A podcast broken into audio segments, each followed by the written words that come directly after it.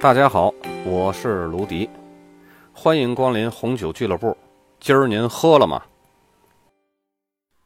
今天这节课呢，咱们是在这个专业课里边加的一节课，这个是 WSET 高级品酒师这个系统课里边没有的。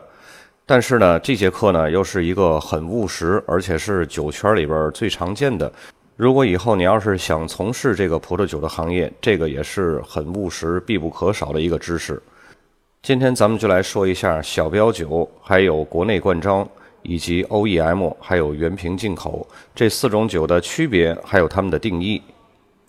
咱们先来说一下贴牌酒，就是 OEM。这个在中国目前来说是非常常见的。如果要是某一个进口商或者是一个经销商，他的这个拿货的体量可以达到比较多的情况下，他就可以直接找国外的酒庄为他进行贴牌的服务。为什么叫贴牌酒呢？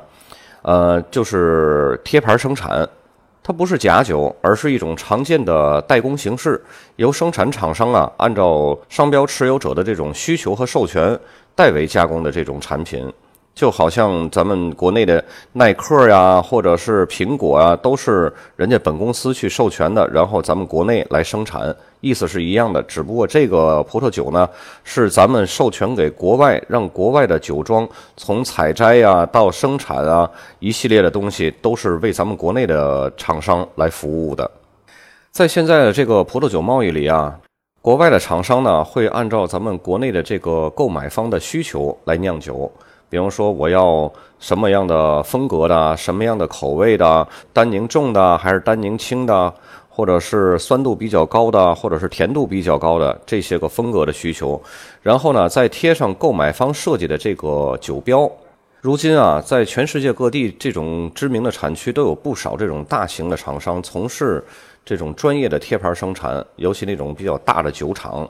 当然了，这种形式呢是要根据当地，不管是国外或者是国内，要根据当地的这种法律制度来规定的。OEM 酒呢，在进口上其实它也是属于原瓶进口酒，只不过就是咱们中国委托它来生产的。而且现在 OEM 酒在中国的市场上非常普遍，市场占有率呢并不低。现在超市卖的很火的。这些个产品大部分都是 OEM 酒，其中呢，以这个澳洲啊、智利啊、法国这三个国家的 OEM 就会更多了。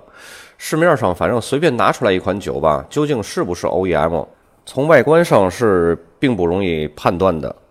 需要深入了解，然后呢，还需要追溯它这个原产地，比如说追查这个酒的生产商啊、酒厂的历史资料啊等等。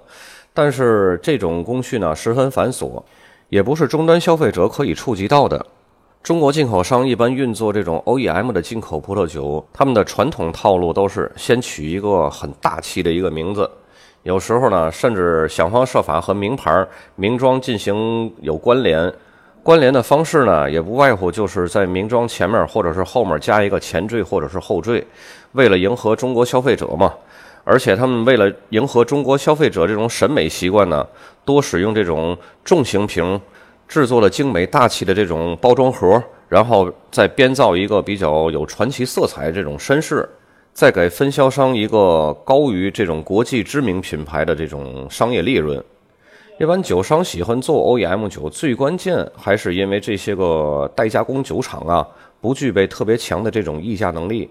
中国的酒商啊，就可以拿到比较低价格的酒，然后呢贴上自己的牌子，然后在没有对比的情况下呢，卖出比较高的价格。另外一点呢，就是国内的酒商呢，还可以摆脱国外酒厂或者是跟酒商各方面的管控。酒商有了自己的产品，打造自己的品牌，相当于有了自己的东西。但是最重要的呢，还是拥有了自己的这种自控权。有了自己的产品呢，自己就有了定价的权利，就不用跟经销商相同的这种品牌的酒商在市场上比价，最终就只有打价格战。而且呢，也不用看国外大厂的这种脸色，比方说被压货呀，或者是你的返点被延迟啊，或者是存在这种完成不了任务，然后你的代理的资格被替换掉这种压力。现在对于国外的酒厂呢，不管是你是大型的酒厂还是小型的酒厂，只要咱们国内的酒商啊，他的订单足够吸引人，这些个大酒厂或者是小酒庄也都非常乐意为他们定制一款属于他们自己的葡萄酒。贴牌的形式呢，一般有两种形式，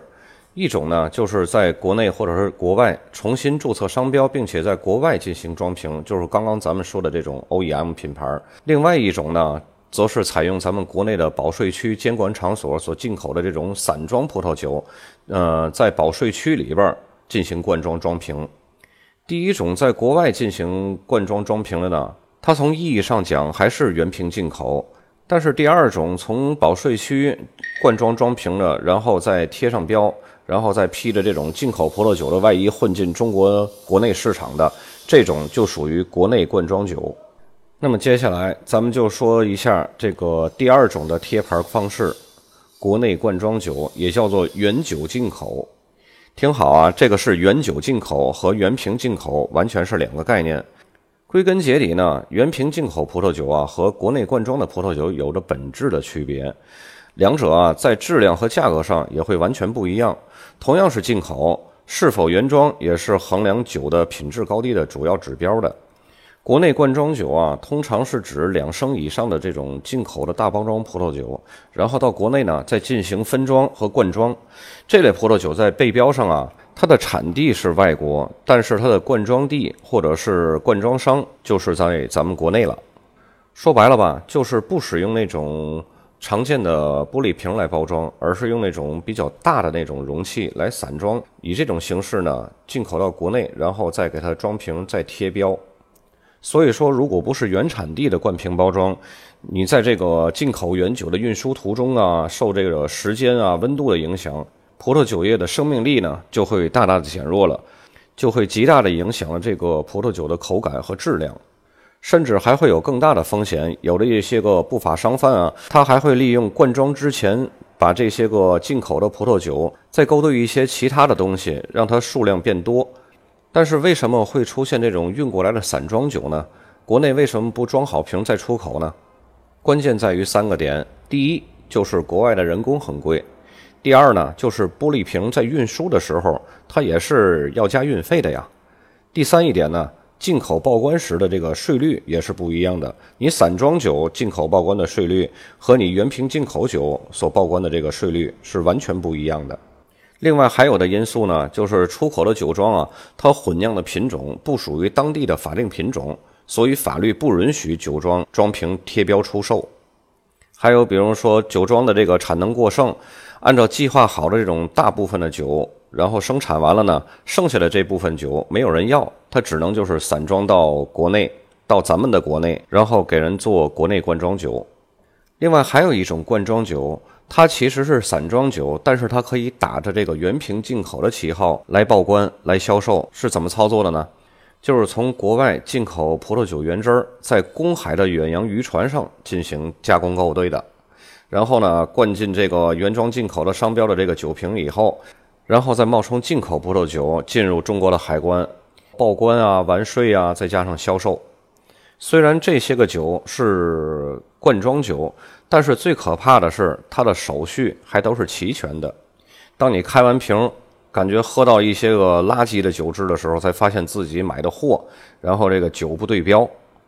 接下来呢，咱们来说第三种小标酒，又叫做简标酒、专标酒、意思标等等，叫法不一样。它所表达的这个概念呢，其实都是一样的。所谓小标酒啊，是指在国外完成葡萄酒的生产和灌装，暂时不贴完整的商业标签仅仅贴一个有基本要素的小型简易标签，以配合海关的审核。然后小标酒呢，到了中国以后，通常呢是放在保税区，再根据客户的需求呢，完成整完整的这种商业标签啊、产品备案，然后再清关。小标酒啊，无疑是为 OEM 酒啊提供了一个更好的一个补充服务。因为什么呢？OEM 酒啊，它需要一个大批量的一个订单，而小标酒呢，则不然。它让 OEM 这个品牌的门槛啊降得更低。它在葡萄酒行业内啊具有几个优势。首先就是灵活。传统的订购方式啊，需要采购商啊把采购额度提高到一个范围，一般都是那种一个小柜八千两百八十瓶才可以起订的。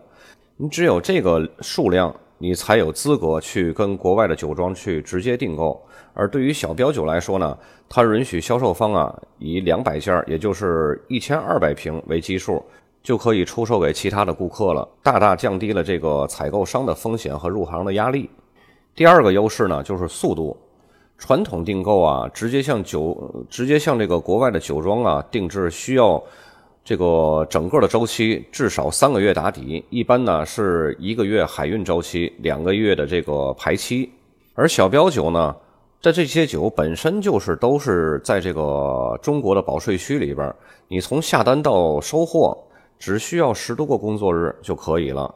制约它的这个速度呢，只有印制酒标，还有海关的这个备案文件，就不存在什么国外的酒庄给你排期去做这个酒啊，然后还要从国外用海运给你发过来这些个时间。同时，第三个优势呢，就可以完成小批量的产品多样性以及独家性，因为你每个产品你只需要一千二百瓶。本身的那个呃，你要找国外酒庄定制一个 OEM 的产品，需要八千两百八十瓶。你这样呢，你就可以定制六七款了，而且还是你独家的，这样品类更多呀。但是小标酒呢，它自身也有一些劣势。首先就是监管不完善，因为这个红酒知识啊。所需要的这个知识量会比较大，海关方面呢就很难去每瓶酒啊去审核它本身的质量，以及在国内所定制的这个标签所标注的等级，有时候会出现一些乱象，比如 VCE 级别的小标酒拿回来以后，有直接就是给它贴上 AOP 或者是 AOC 的这种商标，然后去出售，这两个从国外的法律级别根本就不是一个等级的，就会造成市场上啊红酒的这个级别鱼龙混杂，真。假难辨。另外一个劣势呢，就是很容易山寨。国内定制的这个品牌啊，很多种，形形色色的，就很容易出现小标酒回来以后啊，根据采购商的要求去制作这种高仿的标签儿，比方说傍大牌的这种现象。以前在上海不就是有一个呃傍那个拉菲的那个大牌吗？这种办法呢，呃，监管方面呢也是没有办法完全杜绝的。最后一个呢，就是原瓶进口，它是从葡萄的种植到采摘到酿制到装瓶到储藏，然后酒庄呢一手包办，因为它中间倒手的环节比较少，所以它的质量就会很有保障。在听完今天的课以后啊，我建议咱们可以拉一个群，拉一个群干什么呢？就是把你们手上的这些个比较好玩的酒啊，这些个酒标。您拍一下，放到群里边，然后咱们大家呢一起去看看这个酒标，它是原装酒啊，还是贴牌酒啊，还是 OEM 啊？同时呢，也可以更好的去熟悉这些个接下来要讲到的产区啊，还有就是这些个法定等级的这些个级别分类呀，这些个都是比较有实际效果的。咱们今天就到这里，下期再见。